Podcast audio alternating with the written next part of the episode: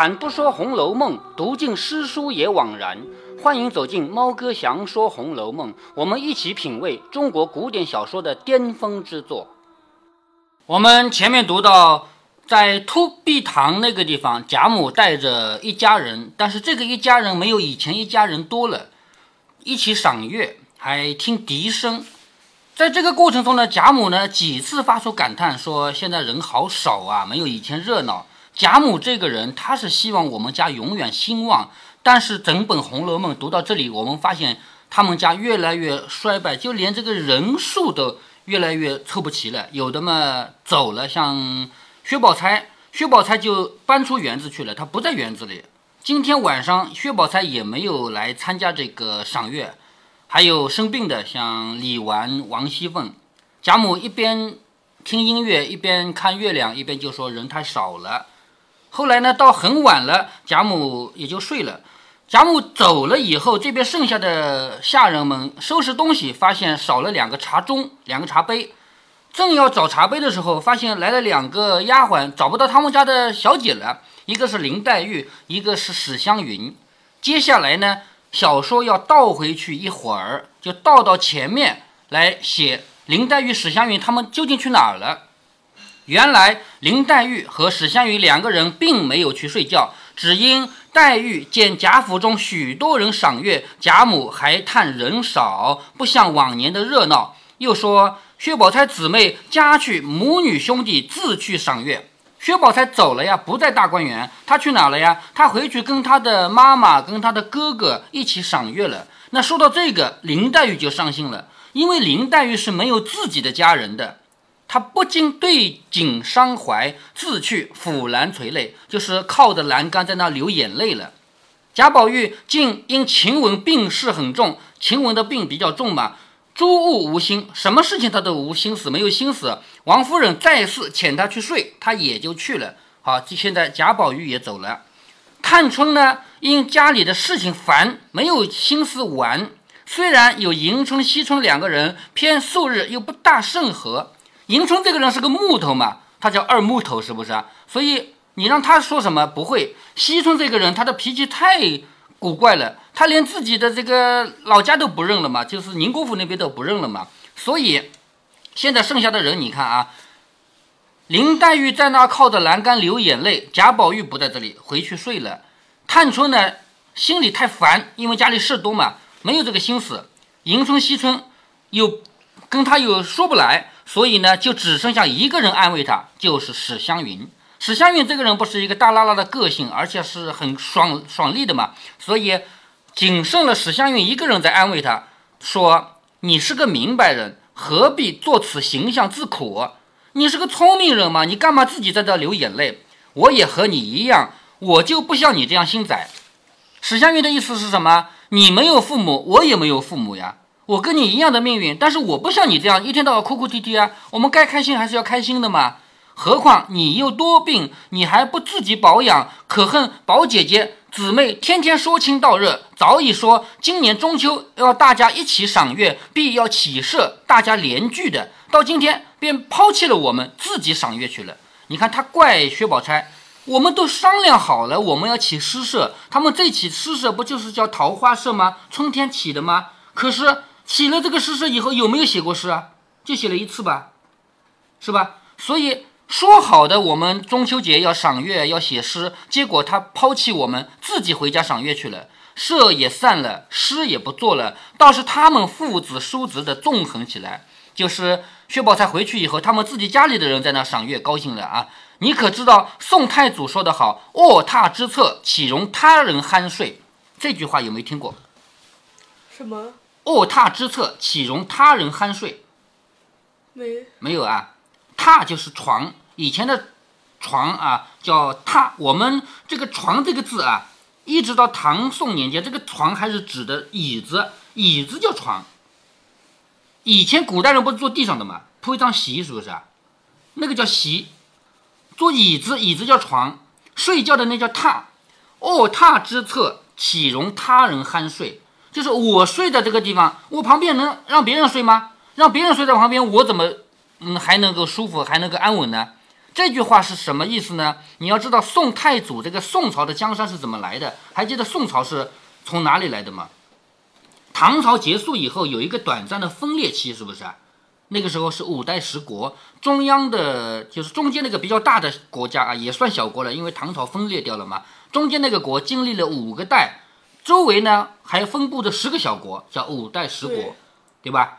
五代十国结束的时候，其中就有这个赵啊，姓赵的啊，姓赵的，他这个宋呢，就他其实本来不是国王，不是皇帝，他是一个将军，但是呢，他所处的那个后周，他们那个国叫周啊，周国周朝。那么为了区分前面的周和后面的周，我们管那个叫后周啊。后周的皇帝姓柴，就是烧火的那个柴，柴火的柴啊。后周的皇帝是一个小小孩，小小孩当什么皇帝？又没本事，靠谁呢？靠妈妈，妈妈是个寡妇，叫孤儿寡母。那这个姓赵的这个人啊，他是个很有作为的大将军，有的是水平，有手里还有兵。这种人想夺皇位，不是很简单的事情吗？是不是啊？皇帝那么这个小小孩，靠一个妈妈，孤儿寡母，他是一个手里有兵权的有兵权的这样一个大将军。那实际上他自己倒也没有夺皇位，他是怎么样的呢？如果他当了皇帝以后，那么跟随他的人不就成了大臣了吗？原来他是个将军，跟着他的人就是小将军嘛，是不是？如果他当了皇帝，跟随他的人就成了大将了，就成了这个大官了嘛。所以这帮人希望他当皇帝，于是有一天就给他来一个黄袍加身。什么叫黄袍加身呢？趁他睡着了，这帮人把那个龙袍往他身上一披，好，你就是皇帝了，我们就认你了。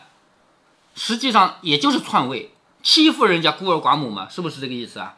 就当了皇帝。那么他说的这个话，“卧榻之侧，岂容他人酣睡”，什么意思啊？我睡觉的旁边还能让别人睡吗？言下之意就是我当了皇帝，旁边还能有那些小国吗？于是他的最大的作为是，他成就了我们中国又一次统一。唐朝结束以后分裂了，到他手里又统一了。当然，宋朝的统一没有唐唐朝那么大啊。宋朝的疆土一直就没有唐朝那么大，其实都是半壁江山。北边不是还有？刚才说他姓柴，呃，但是，嗯、他姓赵，他家的我皇帝姓柴，知道吧？那么他和他家皇帝什么关系？他和他和皇帝啊，他自己是将军啊，打仗的呀。他因为不仅仅是抢了皇位啊，他还灭了其他周边的那些小国嘛，所以他我说他成就了我们中国又一次统一嘛。从宋以后，宋元明清都再也没有大分裂过啊，就是宋是我们相当于最后一次大统一了啊。这里是史湘云说的啊。史湘云说：“你可知宋太祖说得好，卧榻之侧，岂许他人酣睡？这个我看到的版本就是岂容他人酣睡，但是史湘云说岂许他人酣睡，这个是一个意思啊。他们不做，咱们两个就联起诗来，明天就休他们一休，什么意思啊？说好了起诗社的，说好了一起写诗的，这帮人都不写诗，那我们两个来写，等我们写好了，明天我们来休休他们。”黛玉见他这样劝慰，不肯负他的豪信。林黛玉想想，你既然这样劝我的，那么你要写诗，我们就一起写吧，就不来辜负了他的这个兴致了。应笑着说：“你看这里这等人声嘈杂，有何诗性？”湘云笑着说：“这山上赏月虽然好，终不及近水赏月更妙。我们在这个山上看月亮是好的，可是哪有在水边看月亮好啊？在水边看月亮，同时看到两个月亮的嘛。”是吧？他说：“我们不要在这个地方，在山上赏月虽好，终不及近水赏月更好。你知道这个山坡底下就有池沿，池沿就是池塘的边沿嘛。你知道爷爷家的村子叫什么村吗？什么村？你不知道啊？这么多年了都不知道啊？不知道啊。就叫池沿。我估计这个最初起这个名字的人，可能还看了《红楼梦》呢。那个村子就是池塘的边也沿。有可能，呃，没有他看过《红楼梦》，但是他至少是有文化的人。呃，有点文化是吧？如果不是有文化，可能起的名字是什么马家村、朱家屯，是不是啊？我们那个村子啊是这样的名字啊，那是我从小长大的地方，是吧？所以这个名字我特敏感啊。他说这个山坡底下就是池岩，山坳里进水一个，就叫凹金管。可知当日盖这个园子的时候就有学问。史湘云说，我们现在这个地方叫凸壁堂，那个地方叫凹晶馆。他说盖这个园子的时候多有学问啊，一个叫凸壁堂，一个叫凹晶馆。史湘云他居然不知道这个园子当初盖的时候是没有名字的，是不是啊？是不是盖好了以后起的名字嘛？嗯，那么凸壁堂和凹晶馆是谁起的名字呢？宝玉还是呃呃李元春，你觉得要么宝玉，要么元春是吧？嗯，其实这两个名字都是林黛玉起的，啊 后面会读到啊。出了什么事？呃，后面会读到啊，我们马上给你讲到。他说起这个名字就有学问啊，在山的高的地方叫凸壁堂，在山低洼的地方靠近水就叫凹晶馆。那个晶不是晶莹剔透的晶吗？因为靠近水，水是亮亮的嘛，是不是啊？所以靠近水的地方它又凹下去了凸。壁和堂，呃，那个壁呢？地是绿色呀，有树呀，嗯，是不是啊？高的地方有树叫凸壁堂，矮的地方有水叫凹晶管嘛。他说这个“凸凹”两个字历来用的人最少，就是平常人家起名字不用“凸”和“凹”嘛，偏偏我们家里用“凸”和“凹”两个字来做这个房子的名字，更觉新鲜，不落了窠臼。什么叫窠臼呢？窠臼这个字原意是什么呢？就是古代的门啊，我们现在的门你看用铰链的，古代没有铰链呀。古代的门那个边上就像一个碗一样的东西，然后门轴放在里面的嘛，那叫窠臼。他说不落了窠臼，意思是什么呢？不落了老套。因为我们这个名字叫凹晶馆，叫凸壁堂，不像有的人家叫什么轩啊、什么斋啊什么的，那个叫太俗了。我们不俗，他是这个意思，不落了窠臼。可知这两处一上一下，一明一暗，一高一矮，一山一水，竟是特因玩月而设此处，就是造这两所房子，就是为了看月亮。一个是山上的凸壁堂，一个是山下的凹晶馆。有爱那个山高月小的，便往这里来，因为他们当时说这个话还在凸壁堂啊。有爱那个山高月小的，便往这里来；有爱那个皓月清波的，便往那里去。只是这两个字念作蛙。拱两个音，因为凹这个字念蛙，你知道吗？啊，现在还还有一个作家叫贾平凹，就是贾平凹。凹这个字本身是多音字，其实古音念蛙啊，到现在变成多音字了。我们现在不念蛙，念那凹。拱呢？拱应该是这个字吧，但是我没有听说过凸念拱。他说这两个字俗俗念作蛙和拱，蛙我知道的，拱我不知道啊。他便说熟了，不太见用，只是陆放翁用了一个凹字，也就是说，史湘云说，自古以来人家不喜欢用凹字的，只有陆游，陆放翁就是陆游啊，陆游用了一个凹字，说古砚微凹句莫多。这句诗你听过没有？没，听过的，忘了。这这句诗的前一句叫“重帘不卷留香久”，重帘就是几层帘幕，那个帘幕不卷起来，为了把家里的香味多留一会儿。重帘不卷留香久，古砚微凹句墨多。那个砚台微微的凹下去，里面有墨。这两句诗在哪里听过的呢？前面香菱学写诗的时候，香菱学写诗的时候，香菱说：“我喜欢这两句，因为这两句什么对仗很工整，很美。重帘不卷留香久，古砚微凹句墨多。”但是林黛玉告诉香菱说：“千万不要学陆游。为什么千万不要学陆游呢？陆游的诗仅仅停留在。”词的对仗啊、工整啊、用词优美上面没有意境。他要学的是王维，王维那种大漠孤烟直，长河落日圆，那个意境是这个是没有的。所以要学就学那种气度、意境，不要学这个表面上文字上的对仗。所以在那个时候提到过这首诗啊。他说只有陆放翁、陆游用了一个凹字，古砚微凹句莫多。还有人批他俗，岂不可笑？就是还有人说他用的不好呢，笑死了。黛玉说，也不只是陆游才用，古人中用者太多。哈，林黛玉举了两个例子，一个是江淹，江淹的《青台赋》。江淹是谁呢？是南朝的时候一个作家啊，《青台赋》用过一个凹字。还有东方朔，东方朔的《神异经》。东方朔这个人是谁呢？是一个很聪明的人。后来因为有了比他更聪明的诸葛亮，所以我们都不提这个人了。东方朔是一个很聪明、很聪明的人，他比诸葛亮要早，而且没有诸葛亮的名气大。他是汉武帝时期的。那么这个《神异经》是不是东方朔写的呢？认为不是。我们古人有些人写书老是喜欢借别人的名义，就像《红楼梦》的后四十回，高鹗也不承认是自己写的，他说是曹雪芹写的，只不过被我找来了，知道吧？好多人他写了书，他就说是别人写的，他不承认自己写的。曹雪芹也是，他说是从石头上抄下来的。对对对，好，这里啊，他说江淹的《青苔赋》，那么，嗯，不确定这个。说不确定这个是不是高鹗写的，因为高鹗自己也没有承认。对呀，高鹗自己没承认。那么怎么知道前面的就是曹雪芹写的？因为有脂砚斋在这做证明啊。脂砚斋用红颜色的笔在旁边写的，这是雪芹写的，雪芹流着泪写的，所以我们都知道了呀，是吧？曹雪芹死了以后，脂砚斋一个人还活着，独自在那批阅，写了那么多字在旁边，这个字都是很珍贵的，给我们留下了这样的记忆啊，是考证的依据嘛，对吧？好，要下面我们继续看啊，就是林黛玉告诉史湘云说，有江淹的《青台赋》，还有东方朔的《神异经》，以至于画技上的张僧友画的一层诗的故事，这都不可胜举。也就是林黛玉告诉史湘云，这个凹啊凸啊，其实古人都用，只是今人不知，误作俗字用了。好，接下来林黛玉要说了，其实和你说吧，这两个字还是我起的呢。为什么这两个字是我起的呢？因那年是宝玉，好，是宝玉的事情我们知道的，对不对啊？因那年是宝玉，因他拟了几处，也有存的，也有删改的。贾宝玉起了几个名字，比如说潇湘馆，就是贾宝玉起的吧？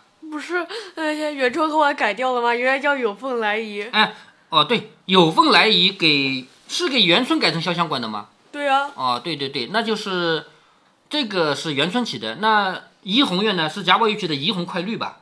对，是吧？贾宝玉起了个怡红快绿，然后真的不对，嗯，原来起的是红香绿玉，也是元春改的啊。红香绿玉改成了怡红快绿，然后起名叫怡红院。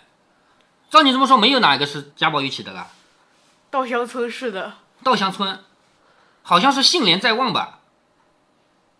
贾宝玉起的，后来改了，后来改那不还是元春改的吗？啊。还有哪个是贾宝玉起的？现在还在用？呃，我都不记得了，是不是？沁芳亭，呃，肯定没有改过。沁芳肯定是贾宝玉起的，是不是？那么那天呢，起的那些名字也有用的，也有删改的，也有还没起名的，因为整个园子太大，你还记得他们只逛了其中一小半吗？嗯，对吧？有些地方都没走到。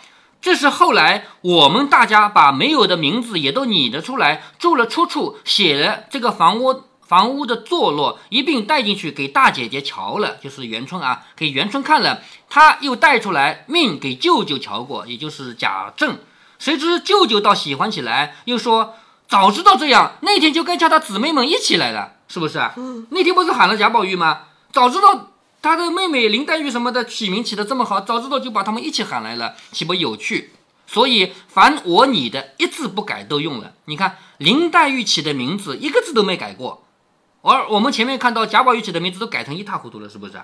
说明林黛玉比贾宝玉要有文采多了嘛。如今就往凹晶馆去看看。好，这个是林黛玉和史湘云两个人啊，在这儿聊了这么多天，聊天就决定我们要去凹晶馆。说着，两个人便下了山坡，只一转弯就是池岩。你看到我们村上了啊，到了我们家了啊。沿上一带竹栏相接，就是竹子的那个栏杆啊，竹栏相接，直通那边藕香榭的路径。原来离藕香榭也不远，藕香榭不是西村住的地方吗？因这几间就在此山怀抱之中，乃突壁山庄之退居，也就是在突壁山那边。如果说累了，可以到凹晶馆来。这个是突壁山的退居，因洼而进水，故言其而曰凹晶溪馆。此处房宇不多。且又矮小，故只有两个老婆子上夜。房子少，而且房子还矮嘛，就派了两个人在那守夜。今日打听的突壁山庄人应差，与他们无干。也就是说，今天因为老太太这帮人都在突壁山庄在那儿赏月嘛，所以是那边的人要忙。他们两个老婆子没关系，所以这两个老婆子关了月饼果品，并犒赏的酒食来，两个人吃的既醉且饱，早已歇灯睡了。这两个婆子没他们什么事吗？于是就吃饱了喝醉了睡觉了。这个时候，他们两个美人跑到这里来吟诗呢，就没有惊动到这两个老人。但是这两个老人后来也知道的啊，因为睡得不沉嘛，听到外面有声音嘛，接下来我们就要看到他们一起来吟这个优美的联诗了。这也应该是整本《红楼梦》前八十回里最后一次他们写诗了，就是凹晶馆联诗。哦哦，不是，还有一个鬼花词的，老学士的鬼花词。芙蓉蕾呢不是诗啊，芙蓉芙蓉女儿蕾不是诗，我们后面会提到啊。但 这张也是，嗯，作文啊，是贾宝玉的作文，是吧？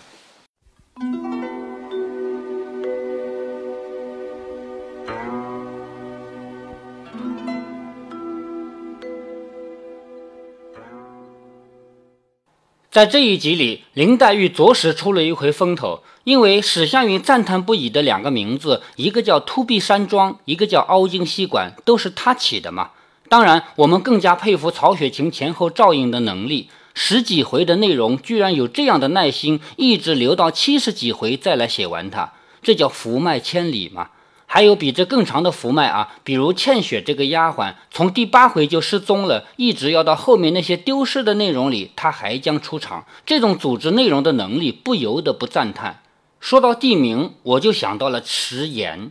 猫哥读到迟延两个字，明知道这不是我老家，但还是忍不住想到了那个我住了几十年的村子。要说猫哥，我还真心为这个名字感到骄傲。为啥呢？您听一听我家旁边那些村民就知道了啊。我家南边的村子叫孔村，北边的村子叫蒋家巷，东边的村子叫蔡家庄，西边的叫潘家村。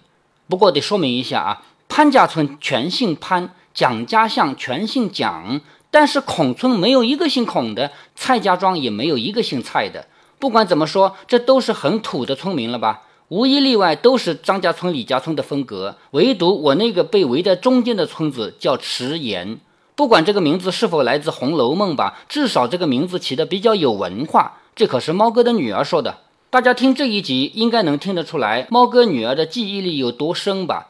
都过去一年多了啊，也就是前面读贾宝玉适才提对额的那一回，离现在已经一年多了，超过一年了。他还记得潇湘馆最初的名字叫有凤来仪，他也记得怡红院最初的名字叫红香绿玉，而且中间改成了怡红快绿。而我呢？都已经忘掉了，我是比他多读了二十年的人呢。这说明什么呢？说明我读《红楼梦》和我女儿听《红楼梦》心思放在不同的地方了。同样是《红楼梦》的内容，“古砚微凹句莫多”这一句，我女儿就已经彻彻底底不记得了，而我还能记得它的上联是什么，以及这两个句子在哪一回出现，以及跟这两个句子有关系的一系列情节。当然，这不能怪我女儿啊，谁说听过就一定要记得了？我不由得想起好几年前，有一位妈妈带着女儿跟我一起闲聊，她希望她的女儿读一读《红楼梦》。她对女儿说：“你要先把每一个人物有哪几个主要丫鬟给我背出来。”我当场就阻止了他，我说：“你千万不要给小孩加压力，很有可能他本来还要读几回的，听说有任务，他反而一个字也不读了。”现在我没有给我女儿加任何压力，只是陪伴她读了将近两年，她居然把细节记得这么多，这不正说明，当你不提什么要求的时候，恰恰可以得到比较好的结果吗？如果您觉得猫哥的读书分享有益有趣，欢迎您点击订阅，这样您将在第一时间收到猫哥的更新提醒。如果您有什么要对猫哥说的，不管是赞还是批评，不管是提建议还是唠唠嗑，欢迎您在节目下方留言。您也可以加猫哥的公众号，四个字“猫哥在线”。您还可以加入猫哥的听友群中，微信群呢，用语音节目没有办法说清，还是 QQ 群方便，群号为八四九九六六八九九。不管加入 QQ 群还是微信群，还是在节目下留言，还是在公众号留言，您都可以围绕着书中的智慧和读书的乐趣畅所欲言。好，再见。